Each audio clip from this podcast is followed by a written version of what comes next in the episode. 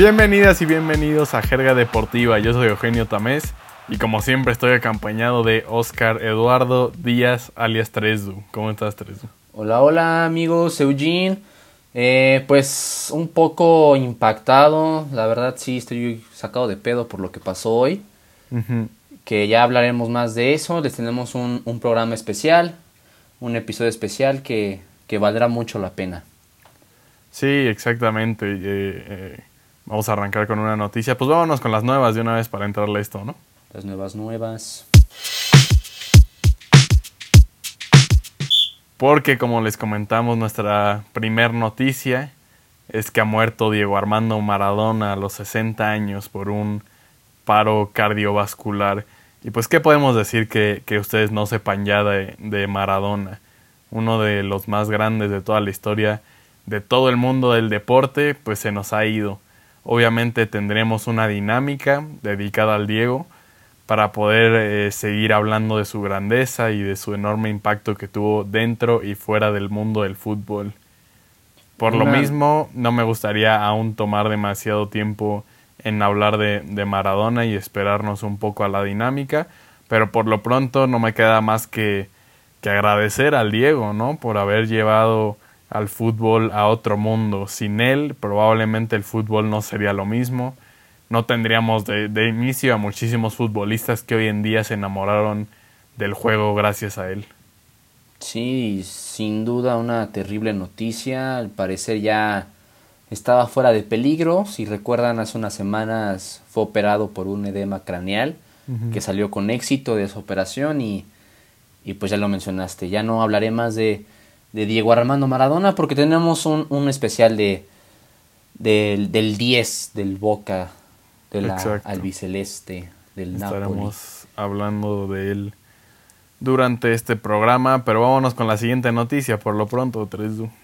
Sí, es que ya, ya están definidos los cuartos de final. De hecho, ahorita, actualmente, ahorita, este, está jugando el Puebla contra León. Aquí hay otra sorpresa porque el Puebla va ganando. Y después de los resultados de repechaje que vimos que el Santos cayó contra el Pachuca. Sabía que no iba a poder el Pachuca, el, el, Santos con el Pachuca. Yo lo dije con los números. Guadalajara le gana por la mínima Necaxa, Tigres 2 a 1 al Toluca y Monterrey otra sorpresa que pierde contra la Franja que está jugando ahorita en penales 4 a 2. Por cierto, el turco Mohamed ya se va, ya se fue, ya lo corrieron de, Monterrey. Ah, habrá que esperar qué, qué, directiva va a tomar al mando de Monterrey para el siguiente torneo. Pero los cuartos de final, para no desviarnos tanto, Puebla contra León, que se está jugando ahorita, ya sabrán mañana eh, cuánto quedó este resultado.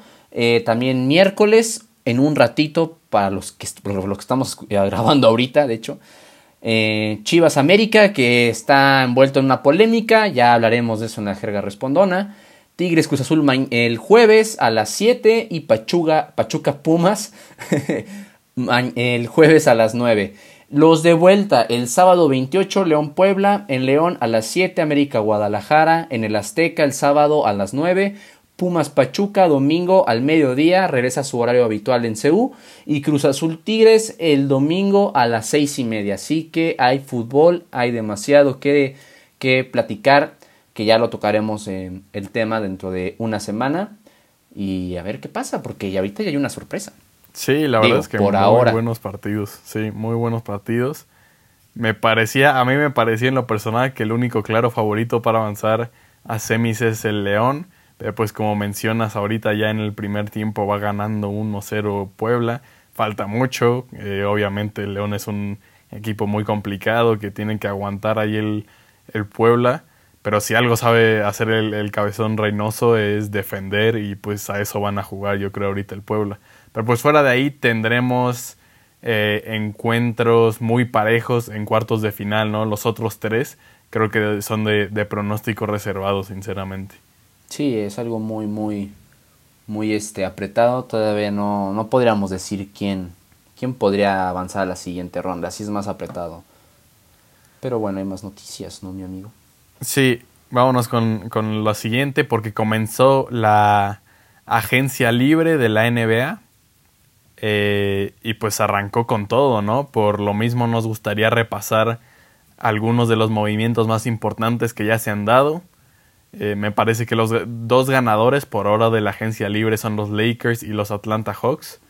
Los actuales campeones eh, pierden piezas importantes como Rondo, como Bradley como Howard, pero ya tienen muy buenos reemplazos en Dennis Roder, en Wes Matthews, en Montrez Harrell, que fue el, mejor sexto hombre de la temporada pasada, y en Mark Gasol, por lo que pues tienen incluso mejor papel que la temporada plantel, perdón, que la temporada pasada, y, pues buscarán ese nuevo campeonato. Por otro lado, los Hawks, eh, después de draftear a Onyeka Okongwu de USC, ya contrataron a Rajon Rondo, a Danilo Gallinari y muy probablemente llegue también Bogdan Bogdanovic entonces, pues viendo su roster, me parece que tiene de los equipos más completos de la liga y sin duda son candidatos a pelear en playoffs. Otros movimientos importantes, Ibaka a los Clippers, Cousins a Houston y Gordon Hayward a Charlotte Hornets para jugar junto a la Melo Ball. También firmaron máximos contratos por 5 años Brandon Ingram, con los Pelicans y Darren Fox con Sacramento, entonces se quedarán en sus respectivos equipos mínimo cinco años más. Todavía hay que seguir muy de cerca la situación en Houston porque sus dos máximas figuras, Harden y Westbrook, están buscando salir. A Harden le gustaría irse a Brooklyn junto con Kyrie y Durant. Y si se concreta ese, ese movimiento, ese trade, obviamente se colocarían los de Brooklyn como uno de los equipos favoritos al título en la siguiente temporada. Entonces, pues arrancó muy, muy movidito esto de la agencia libre, ¿no? Sí, bastante, bastante movido, muchos, muchos este, movimientos entre equipos, que es lo, lo que faltaba después del draft, eh, que quienes quedan como agentes libres este, para pues cambiar de equipo, renovar, como el caso de de Margasol. Eh, ya veremos cómo, cómo se portan estos equipos al inicio de la, de la asociación, que, de hecho es a finales de diciembre. Creo que todavía no está confirmada la fecha, pero es lo tentativo, ¿no? Exacto, arrancaría ya a finales de diciembre. Entonces, pues sí, va, va, a estar bueno. La verdad es que desde el torneo pasado estuvo muy emocionante y seguro seguirá así. Pero vámonos con la siguiente noticia, Tresu. La siguiente noticia, pues no tan noticia, la verdad lo esperábamos. Eh, ya hay ganador del Golden Boy. Eh, Holland, el noruego, pues se ha impuesto a jugadores como Ferran Torres, como Rodrigo Anzufati o Vinicius, que pues el goleador del Borussia se ha convertido en el primer noruego en acaparar este premio y vaya merecido, ¿no? 33 goles en 34 partidos disputados, partido que juega, partido que anota. Eh, es, es, impresionante lo que tiene este chico de 20 años y en tan solo, pues, ¿qué te gusta? En dos años se ha dado a conocer Holland. Este último año eh, afirmó que es una de las promesas eh, joyas del, fútbol mundial y que sin duda va a estar en, en, un equipo más, más pesado en algún futuro. Por ahora, pues, pues es el mejor jugador joven de la actualidad y vaya que sí, ¿no? Apenas que pasó el, el Borussia Dortmund en la, empezando la segunda fase de la, de la Champions League, los juegos de vuelta de fase de grupos, anotó un doblete, entonces pues no hay, no hay gran noticia porque pues, ya todo el mundo lo esperaba, la verdad. Sí, como bien mencionas, luego, luego después de ser anunciado el, el premio del Golden Boy, pues lo estrenó primero con un pócar de goles frente al Hertha Berlín en la Bundesliga y luego con un doblete en Champions contra el Bruges. Entonces, pues sí, una locura lo de Haaland. Escúchate este dato. En su carrera profesional, Holland ha tirado 91 veces a puerta y de esos 91 tiros, 70 han sido goles. O sea, es, es, una conversión loquísima, ¿no? Sí, sí, completamente. Es, trae el olfato goleador a más no poder. Balón que toca es peligro de gol. Y justamente el, segundo gol de, esta semana con el Dortmund en la Champions, así fue. Para que... Le cayó el balón y de primera le pegó y adentro. Nada más volteó, le pegó y gol. O sea, dime qué delantero que no sea Messi ni Cristiano Ronaldo tienen estas características. Ni Mbappé. Sí, sí, pinta para, para hacer algo emocionante, no solo para el Dortmund, pero para el futuro del, del fútbol en general, ¿no? Porque completamente. ahorita hablando del Dortmund, me gustaría recordar que en este partido contra el Hertha Berlín en el que metió cuatro goles, también eh, debutó Mukoko, un, un, jovencito de 16 años de edad que pinta, o, sea, ha roto todos los récords en los equipos juveniles de, de, del Dortmund en cuestión de goles y demás, y pinta para ser un una futura estrella también, ¿no? El siguiente Holland, si, si quieren verlo así. Y porque además rompió récord del debutante más joven en la historia de la Bundesliga. Y pues nada más quería mencionar eso porque hay buenas cosas, se dicen muy buenas cosas de, de Mukoko. Por si quieren seguirlo de cerca, yo creo que pronto lo conocerán ya en todo el mundo. Y yo creo que, que va a ser el, el, el sucesor de, de, Holland. Porque lo que sí estoy seguro es que tan temprana edad para, para Erling Holland es que está en el Dortmund y aspira para algo más grande. Llámese Real Madrid, llámese Bayern, llámese eh, Barcelona, en Inglaterra podría funcionar. Va, va, va, a cambiar de aires, entonces creo que este jugador que mencionas, Mukoko, creo que va a ser el sucesor. No lo vamos a quemar todavía. sí, no, pero, suena, suena que podría ser algo así. Vámonos entonces ya con nuestra siguiente sección, como les mencionamos, especial por el fallecimiento de Diego Armando Maradona. Les traemos un top de la jerga de sus top 5 momentos.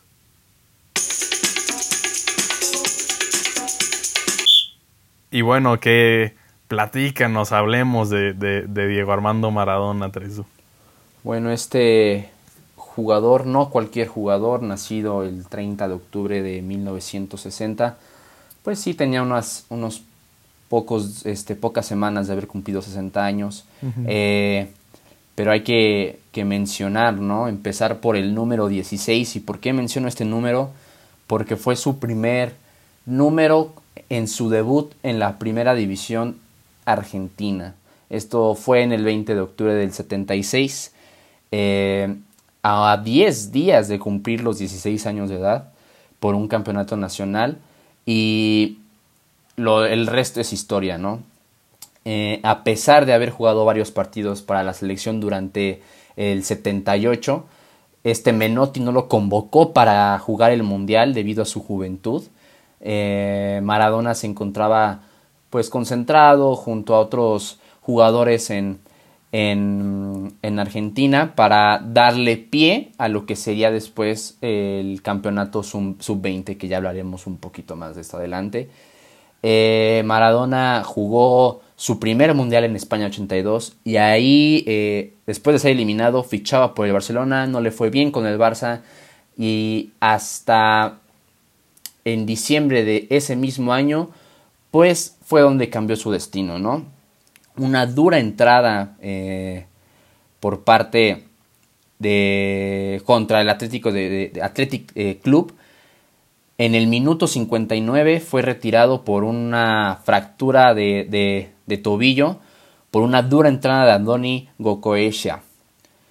Y esto pues le empezó a impedir que Maradona brillara con el Barcelona, de ahí saltó al Napoli, que pues después de, de una interesante, eh, digamos, performance con el Barcelona. Pasa con el Napoli, pero previo al Napoli, pues está, el Mundial de México 82, que también vamos a hablar de eso más adelante. Y esto es Maradona. Él consiguió el primer título para los napolitanos. Él puso en el mapa al Napoli y sin ninguna duda pues será recordado en el Napoli y en el resto del mundo, ¿no? Él tuvo 14 hat-tricks en su carrera, tuvo 10 campeonatos oficiales con el Boca, con el Barcelona y con el Napoli repartidos entre estos tres equipos. Eh, también fue técnico, no fue una gran carrera como técnico, pero logró ir a una Copa Mundial en Sudáfrica 2010 para Argentina, eh, entrenó en, en, los Emiratos, en Argentina y en México, que, que, fue toda una sensación cuando llegó al Dorados de Sinaloa y que estuvo bastante bien con el Dorados. Diego Armando Maradona, eh, al decir ese nombre, creo que resumimos parte de la historia del fútbol eh, podríamos decir que es uno de los mejores jugadores en la historia, o si no es que el mejor, catalogado por algunos expertos que es el mejor jugador, superando a, a Pelé. Pero sin duda Diego Armando Maradona es fútbol. También tuvo un impacto social. Sí, justo, tenemos que hablar creo que también de del impacto que tuvo fuera de la cancha, ¿no? Probablemente, o al menos eso creo yo, es el futbolista que más impacto ha tenido fuera de la cancha en toda la historia. Con el simple hecho de mencionar la adoración cuasi religiosa que se le tiene en toda Argentina y en Nápoles, ¿no? Si han visitado alguna vez Buenos Aires o Nápoles, no me dejarán mentir. Hay murales, pinturas, altares, de todo de Diego Armando Maradona por toda la ciudad, eh, tal cual como si fuera una deidad.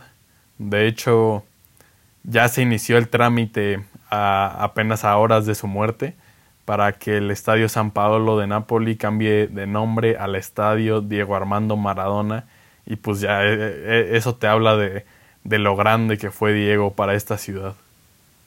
Sin duda, es, es impresionante lo que ocasionó en, en Nápoles. Nápoles estaba estaba olvidado. No, bueno, no, era, no estaba puesto en el mapa del fútbol hasta que llegó Maradona y, y, ahora sabemos lo que es el Nápoles, ¿no? Es un equipo muy importante para, para Europa que ha competido por, por Champions, que ha competido y ha ganado la Europa League y que sin duda él fue el responsable en, en dar ese, ese salto al, al, al, club de fútbol de Nápoles. Y ahorita que mencionabas lo de la iglesia maradoniana, y tiene sus 10 mandamientos que me voy a atrever a citar unas porque hay unas que están muy, muy buenas. A ver. La 1, la pelota no se mancha como dijo Dios en su homenaje. Esta frase la voy a mencionar al final del top. Okay. Amar al fútbol sobre todas las cosas. Es algo que los que somos fanáticos, nos gusta el fútbol, entendemos a, a, pocas, a pocas palabras, no hay mucho que analizar en esto. Eh, una más, llevar a Diego como segundo nombre y ponérselo a tu hijo. Hasta ese grado ha llegado. Mucho, que, que, sucede mucho. O sea, eh, si ves a, futbolistas profesionales o de otros deportes argentinos o, hasta de otras nacionalidades, muchos se llaman Diego o Diego Armando por, por Maradona, ¿no? Se me viene a la mente rápido Diego Schwartzman, el, el tenista argentino. Él ha dicho que él se llama así por Diego Maradona. También Diego Deme, mediocampista eh, del Napoli, que él no es italiano, no es napolitano, pero su papá sí. Entonces por eso también le puso Diego a su hijo. Y, y pues nada, son un, un par de, de, ejemplos de ese, de ese legado que dejó. Pero y una pues, más, ah, una más, amigo, nada más. Creo que esta, este mandamiento puede quedar con cualquier cosa. Ya me voy a poner un poco motivacional, pero tiene, tiene mucha, mucha razón no ser cabeza de termo y que no se te escape la tortuga. Quiere decir, no vivir alejado de la realidad y no ser un inútil.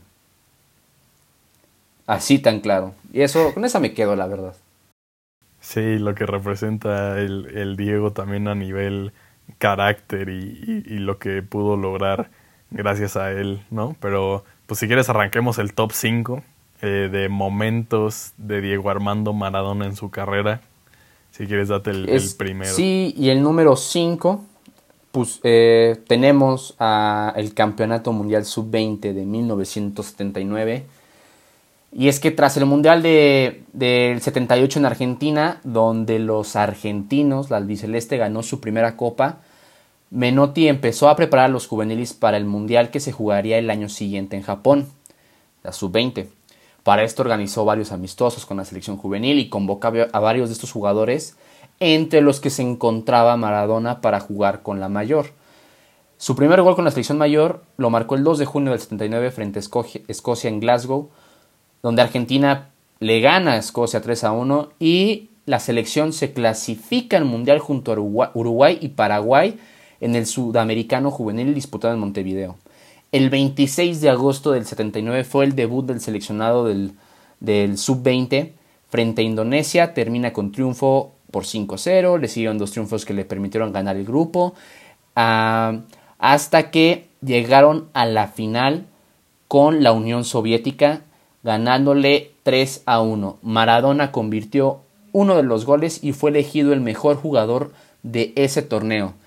Tenemos este campeonato mundial sub-20 en el top 5 porque aquí se empezó a ver a Maradona. Y aquí hay un dato un poco, pues ya conocido. Eh, Menotti se arrepintió de no llevar a Diego al Mundial del 78. Aunque lo ganaron, se arrepintió. Sí, sin duda hubiera tenido su, su impacto. Eh, pero como bien mencionas, este primer Mundial Sub-20 marcó el arranque de, un enorme legado y de, su gran carrera llena de éxitos, ¿no? Porque como dices, fue nombrado balón de oro de ese Mundial a, a sus 19 años. Pero bueno, vámonos con el número 4 de este top. Eh, y tenemos aquí su primer título a nivel de clubes lo consiguió con Boca Juniors durante el torneo de liga de 1981. Ese fue el primer torneo de Diego con el equipo de la Boca, antes estaba en Argentinos Juniors, llegó ese año y, con 20 años fue el máximo goleador de, su equipo y tercer lugar en la tabla de, de goleo de la liga, con 17 tantos. Entonces conseguir su primer título de liga y haciéndolo como la figura del club más grande de Argentina a los 20 años, pues es la única forma en la que Maradona podía comenzar su legado en la liga argentina. Su impacto fue tan inmediato en Boca que solo pudo jugar ahí un año antes de que el Barcelona se lo llevara a jugar a Europa.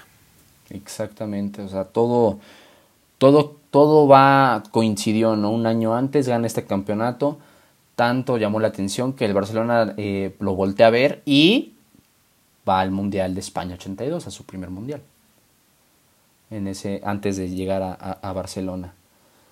En el número 3, un gran partido, un partido histórico, creo que es de los más emblemáticos en las Copas Mundiales. Eh, Argentina contra Inglaterra en el Azteca, 22 de junio del 86. Jugaban cuartos de, final. Era un partido que, que, estaba pues con los ojos puestos, ¿no? Por la rivalidad que tiene Argentina e Inglaterra. También esto tiene que ver mucho por la guerra de, Malvinas. Eh, que había pasado meses antes, justamente. Y ponemos esto porque, para los que no sepan, que lo dudo, pero para los que no sepan, durante el encuentro, Maradona convirtió dos goles, este, los dos goles más famosos en la, en la historia de los mundiales. El primero fue al, minuto 51 y fue esta mano de Dios tan polémica que no vio el, árbitro, que tuvo que haber, eh, haber sido anulado, pero que no, no logró ver el, el, el, árbitro para anularse y fue legal, así que le apodaron pues la mano de Dios a este gol, que hay muchas fotos en internet por si quieren darse una vuelta para los que no saben de lo que estoy hablando, en YouTube también está la, la, la el, el gol, pero el que más me gusta fue el segundo gol, ya que lo convierte al minuto 55 parte desde la mitad del, del, campo y gambetea a cinco jugadores ingleses, a Peter Bersley, a Peter Reid, a Terry Butcher y eh, a Terry Fenwick y al portero Peter Shilton.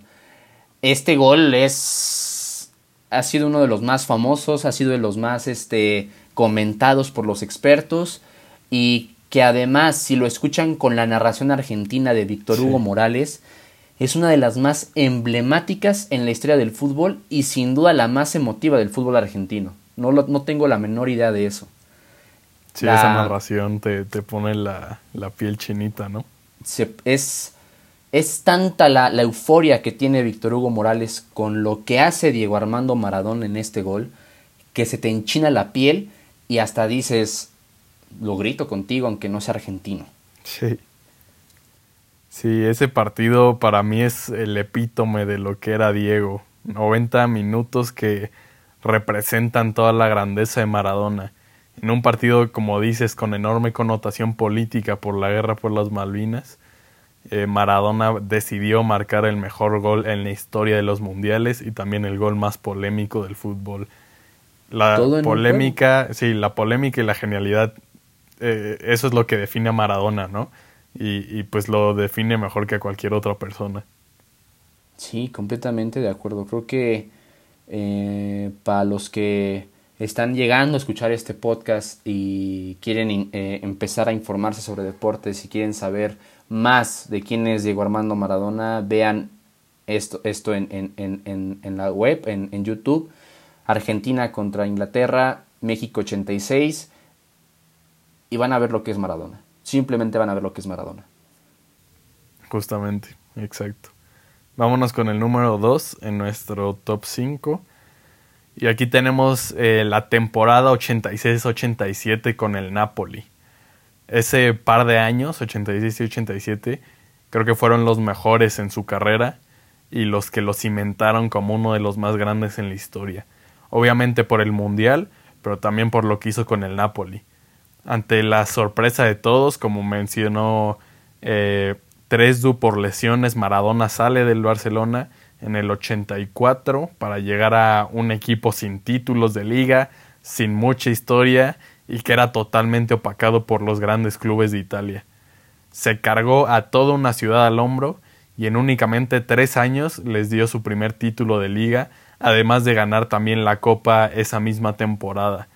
Lo que hizo Maradona en Nápoles no tuvo precedentes y nadie lo ha repetido después ser el mejor jugador del mundo y llegar a un equipo chico eh, en una de las ligas más competitivas del mundo y llevarlos a la grandeza es simplemente una locura, ¿no? Repito, nadie más en la historia del fútbol ha logrado una hazaña de tal magnitud como la de Maradona con el Napoli.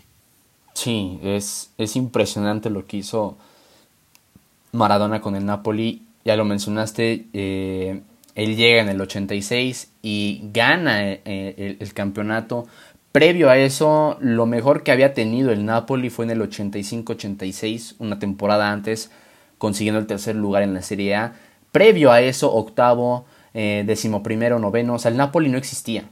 Había ganado un par de copas de, Italia, pero hasta ahí no era, no era alguien que, que se preocupara, ¿no? Eh, hablando de equipos italianos, ¿no? Con el Napoli.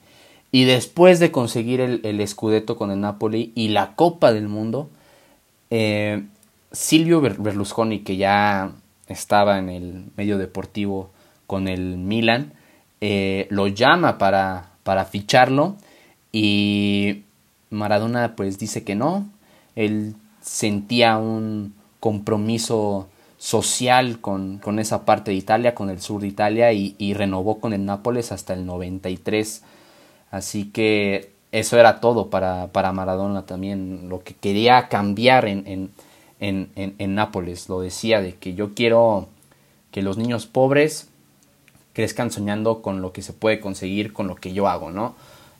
Algo impresionante. Pues creo que por lo mismo que mencionas, eh, hay tanta gente afín a él, ¿no? Por eso también es ídolo de ciudades enteras, por ese compromiso eh, no únicamente dentro del campo de fútbol, sino fuera de él. Eh, esta parte eh, social, él viene obviamente de, de, orígenes muy pobres también, entonces lo, lo, tiene arraigado en su identidad. El haber llegado a Nápoli, una ciudad, la, la ciudad principal del sur de Italia, que es una región muy pobre, muy discriminada, pues él lo sintió súper personal, ¿no? Como parte de él y, y se, se, vio en la cancha y fuera de ella y por lo mismo la gente de Nápoles lo idolatra y lo mismo pasa en Buenos Aires, ¿no? Una ciudad que también tiene muchos contrastes y en la que el Diego es ídolo por su ideología social y política que a veces obviamente puede llegar a ser eh, controversial, pero que la tiene muy presente, ¿no? Y al final del día eh, es coherente en cuanto a cómo actúa y su propia identidad política.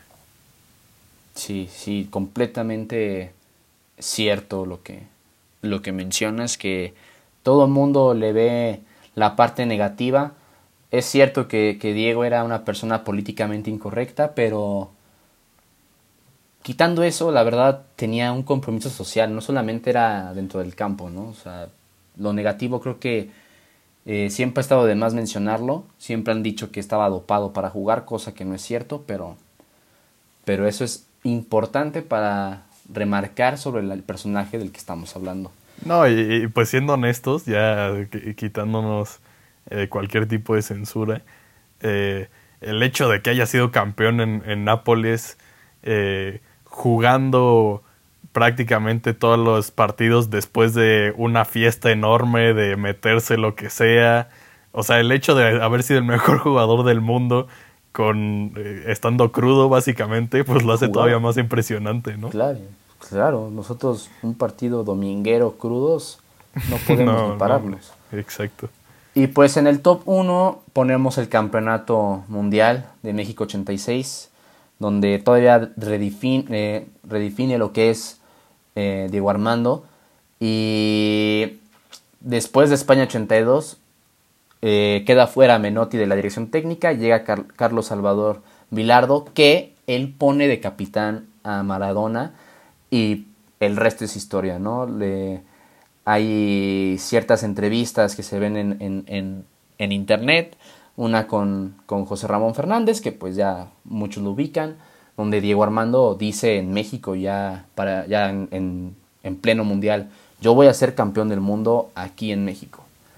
Y lo logra, ¿no? Ya platicamos lo que hizo contra, contra Inglaterra, que básicamente pues se trajo como quiso a los ingleses y llegando a, a una final pues bastante, bastante movida, bastante pareja contra Alemania y que ganan 3 por 2 ese, juego y que también pues pone más en, alto lo que es Maradona porque a pesar de que en la final no haya anotado goles fue fundamental asistiendo en, en, el, en el, partido. Sí, ese mundial eh, del 86 en México creo que sí es el momento más grande en la carrera del Diego sin duda alguna.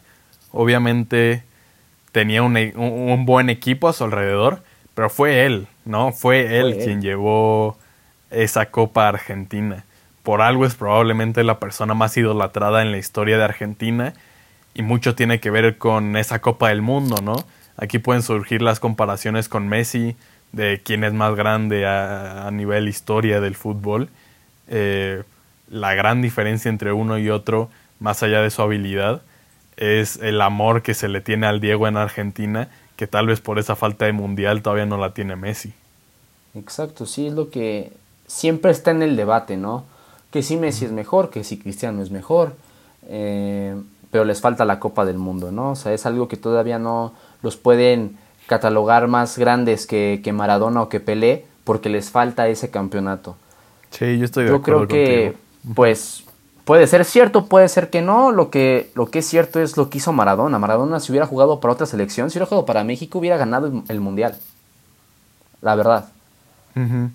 Yo creo que hubiera ganado el Mundial si hubiera jugado con México o con la selección que me digas. Sí, pues e, es que era ese jugador, ¿no? Y lo demostró justamente como lo estamos platicando en el Napoli. Era el, jugador que, que, él te hacía mejor al equipo, ¿no? Que él eh, se echaba el equipo al hombro y los hacía campeones sea quien fuera.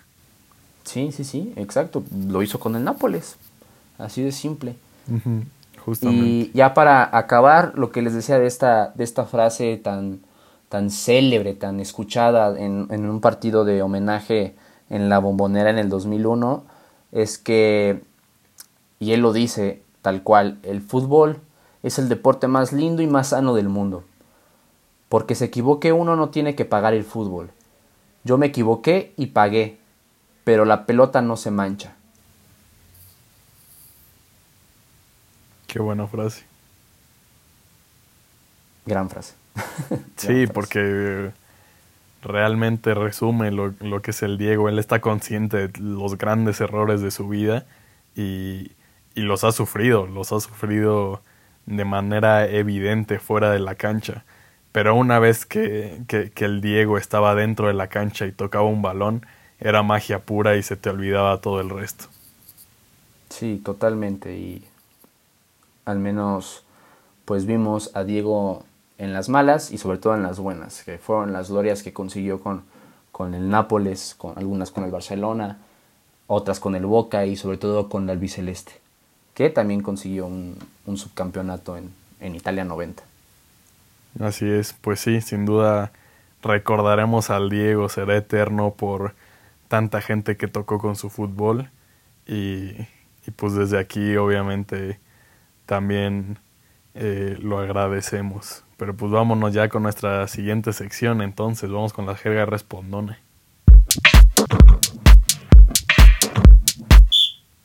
¿Te echas la primera pregunta, Teresu? Sí, mi amigo, y es que tenemos una gran pregunta de lo polémico que, habíamos, que había mencionado en, en, en lo del cuartos de final. Esta es de Alan Morales. ¿Es correcto que la Liga MX y el gobierno hayan decidido que acuda gente al partido de las Chivas? Pues no, la verdad es que no. Eh, creo que Chivas en estas instancias del, torneo eh, se vio mal, se vio bastante mal permitiendo a la gente acudir al, estadio. En este caso va a ser el 15% de, capacidad. Eh, son puros abonados los que podrán ir, pero creo que no era la opción. Eh, bien, bien dice la, la, liga. Hay un, este, un, un, anuncio oficial donde les da permiso a todos los equipos de abrir su estadio. Pero aquí hay que mencionar, bravo por el América, bravo por, eh, por Pumas, por Monterrey. Perdón, por... Eh, me, ando, me ando cambiando de, de pregunta con la, con la femenil. Pero bravo, bravo por Puebla, por León, por Pumas, por América, Cruz Azul y Tigres, que decidieron no abrir las puertas de sus estadios. Creo que Chivas sí se vio muy, uh, muy emocionados por tener este, estos cuartos de final contra el América, pero bien lo dijo el América. Tan pronto se anunció que no se abría, que se abría el estadio Akron, América puso un anuncio. Por ahora no podemos estar juntos, aficionados, club. Vamos a tener las puertas del Estadio Azteca cerradas. Y bien por ellos y bien por los, por los demás. No, no, no hay condiciones para, para tener un estadio abierto en la capacidad que sea. Y es irónico. Hace tres semanas Guadalajara, más bien todo Jalisco, eh, tenía sus establecimientos abiertos hasta las 7 de la, de la noche, de lunes a viernes, y, y, y sábado y domingo permanecían cerrados. Los restaurantes tenías que. eran para llevar, no podías consumir en el, en el, en el lugar. Y dos semanas de, de, ese, de ese movimiento, esa estrategia que yo creo que fue muy buena por parte del gobernador de Jalisco, pasa esto del estadio. Y creo que ahí los directivos de Chivas, los gobernantes de Zapopan, que ahí es donde está el estadio, y de Jalisco, la regaron. Sí, totalmente de acuerdo. O sea con el simple hecho de que los casos en Jalisco van en aumento, ¿para qué expones a la, la salud de, de, tanta gente nada más por ver un partido de fútbol que pueden verlo sin problema desde su casa, ¿no? Así sí, de exacto. sencillo. Sí, exacto. No, no, hay, no hay razón para ir. O sea, un clásico, no hay razón para ir. Sí, exacto. La siguiente eh, pregunta es de Felipe Delgado. Eh, dice top 5 prospectos de coreback colegial para ser drafteados el próximo año. La verdad es que va a ser un gran draft de corebacks el siguiente. Podría haber hasta 6 drafteados en la primera ronda. Entonces pues me arranco con, con un top 5 rápido. Eh, número 5, Zach Wilson de BYU. Eh, que no ha tenido competencia de nivel top, pero ha destrozado a todos los equipos con los que se ha enfrentado tiene un gran brazo, gran movilidad y muy buena visión. En el número 4, Kyle Trask de Florida. Eh, en estos momentos es el candidato número uno al Heisman y ha tenido números este año comparables a los de Burrow el año pasado. Y parece tener ese mismo porte, ¿no? Esa misma calma al decidir dentro de la bolsa de protección. Número 3, Trey Lance de North Dakota State. No pudo tener temporada este año porque juega en un equipo de segunda división. Sin embargo, su temporada del año anterior fue casi perfecta y tiene sobre todo todas las cualidades físicas y el talento para ser una estrella en la NFL si se desarrolla de manera correcta. Número 2, Justin Fields de Ohio State. Gran movilidad y muy, muy, muy buen brazo. Fields tiene. Eh, viene de dar un mal partido el fin de semana pasado, pero hemos visto muy, muy pocos de esos malos partidos a lo largo de toda su carrera. Eh, generalmente es de esos corebacks que saben ganar. Y en el número uno tengo a Trevor Lawrence de Clemson. Ya hemos hablado muchísimo del, del coreback de Clemson y ustedes ya lo conocen es simplemente el mejor prospecto de este año y probablemente el mejor prospecto de coreback desde Andrew Locke. Entonces esos son un top 5 para repasar rápido que sin duda serán drafteados en la primera ronda del draft del siguiente año. Hay que ponerle mucha atención donde estos eh, mariscales pueden terminar. Ya estamos un poquito más de la mitad de la temporada de la NFL y pues a ver dónde quedan, ¿no? O sea, hay que ponerle mucha atención a, estos cinco y sobre todo, pues, al, prospecto que ya, que ya mencionabas, a Trevor Lawrence. Eh, la siguiente pregunta, Diego Guajardo, ¿cómo, cuándo y dónde ver la liguilla de la Liga MX femenil? Bueno, ahorita ya están los cuartos igual de, final de, para la femenil. Igual va a haber Clásico Nacional, América Chivas. Eh, esto se juega el 27 de, de noviembre. Eh, se puede ver por tu DN y se juega a las 12 del día. Está Pumas eh, Rayadas, se puede ver por tu DN el mismo día a las 3.45 del día. Ah, después va Querétaro Atlas, se puede ver este por TBC Deportes, sistemas de cable, ahí consulten su programación local donde lo pueden ver.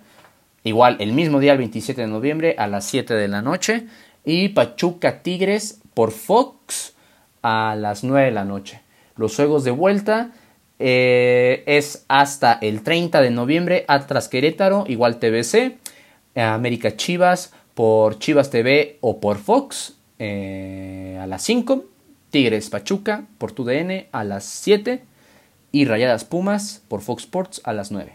Así que pretexto no tienen, ya tienen que ver también la, la Liga MX femenil, se va a poner muy bueno, yo aquí la verdad, yo sí pongo a las Chivas como campeonas, la verdad. Pues, a ver, o sea, las... Eh, los equipos regios siempre son también bastante duros. Tigres y eh, Rayadas son muy, muy buenas. Bastante. Sí, sí le han invertido eh, tiempo, calidad, dinero, todos sus equipos femeniles y, y, para mí son, son siempre contendientes al título pero va a estar muy bueno. Generalmente en liguilla se ponen muy buenos los partidos de la Liga MX femenil y pues ya tienen el dato para seguirlos de cerca también. La última pregunta es de Imanol Delgado. Pregunta si Lilini ha demostrado que él es quien llevará a la máxima casa de estudios por la tan esperada octava liga y se justifica su renovación de contrato. ¿Qué lo diferencia de David Patiño o Memo Vázquez? Obviamente es complicado pronosticar que un técnico está destinado a un campeonato, ¿no? Porque depende también de muchos otros factores fuera de su alcance. Pero no hay duda que Lilini ha hecho un trabajo extraordinario en el poco tiempo que lleva en Pumas. Al principio de la temporada, cuando Don Mitchell abandona el barco dos días antes del torneo, todos, incluyéndome, esperábamos un desastre de temporada en Pumas. Lilini logró hacer en cuatro meses lo que muchos técnicos en la Liga MX no han podido hacer en años. Sin duda hay que reconocerlo como un gran técnico y hasta me atrevería a decir, aunque suene poco objetivo, que se le podría reconocer como el mejor técnico de esta temporada por la situación en la que llegó y, la dificultad de lo que logró, ¿no? Estar invicto en casa, solo perdió un partido en todo el torneo y clasificó de segundo lugar a Pumas, como mencioné, a un equipo que no pintaba para mucho antes de iniciar la temporada. Y, y lo que lo diferencia de lo que lo diferencia, perdón, de Patiño de Memo Vázquez, me parece que es su enorme carisma y pasión por el juego. No sé si han podido ver entrevistas suyas o los colores que saca Pumas de cada partido en su canal de YouTube, pero escuchas un discurso suyo y estás listo para meterte a la cancha a repartir patadas y madrazos a todo el que se te enfrente. ¿eh? Yo creo que estoy de acuerdo con lo que dices. Em, creo que Pumas promete mucho para esta temporada. Y lo he dicho en el programa y te lo he dicho así por separado. Lo mejor que le pudo haber pasado a Pumas es que se fuera Mitchell. ¿Quién iba a pensar eso, no? O sea, igual yo era de los que pensaba que se viene una catástrofe con los Pumas. No, no van a, avanzar nada. Y eso que con Mitchell iban de poco a poco, eh, subiendo el, el fútbol eh, que mostraba pues Mitchell, se va, pues se pierde, ¿no? ¿Quién es, quién es Andrés Lilini? ¿Quién era? O sea, nadie, nadie lo conocía. Es su primer equipo como entrenador, eh, primer entrenador que toma y vaya lo que ha hecho con los Pumas. Yo creo que es, que es algo digno de reconocer. Eh, sí comparto lo, lo, tuyo de que puede ser el mejor técnico de esta temporada. Eh, igual está Nacho Ambriz ahí por, por la pelea, pero las circunstancias cambian, ¿no? ¿Por qué nos enfocamos más en Lilini que en Ambriz, no? Y creo que si los Pumas vienen con algo muy bueno, no voy a decir, no me voy a comprometer de que pueden ser campeones, pero pueden venir con algo bastante interesante y que tiene que seguir la siguiente temporada y así ir incrementando y desarrollando el proyecto. Sí, justo es lo bueno. Eh, como menciona Imanol en su pregunta, pues ya le renovaron el contrato por dos años a Lilini. Y pues es, lo que a veces falta en el fútbol mexicano, esa continuidad, y es lo que se debe hacer. Y pues me parece una excelente decisión continuar con Lilini, que ha demostrado que tiene todo para estar ahí. Y esa dupla también me, me gustaría eh, mencionar a Israel López, el, auxiliar, porque en realidad es como un segundo técnico ahí en Pumas. También tiene mucho mérito el haber manejado este equipo.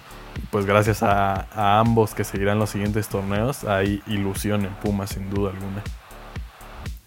Exactamente. Pero, sí, pues bueno, ese fue nuestro programa de hoy, programa especial dedicado al Diego. Muchas gracias por acompañarnos. No olviden seguirnos en Twitter y en Instagram. Estamos como arroba la de por jerga. Y pues nada, gracias otra vez, Tresu, y nos escuchamos la siguiente semana.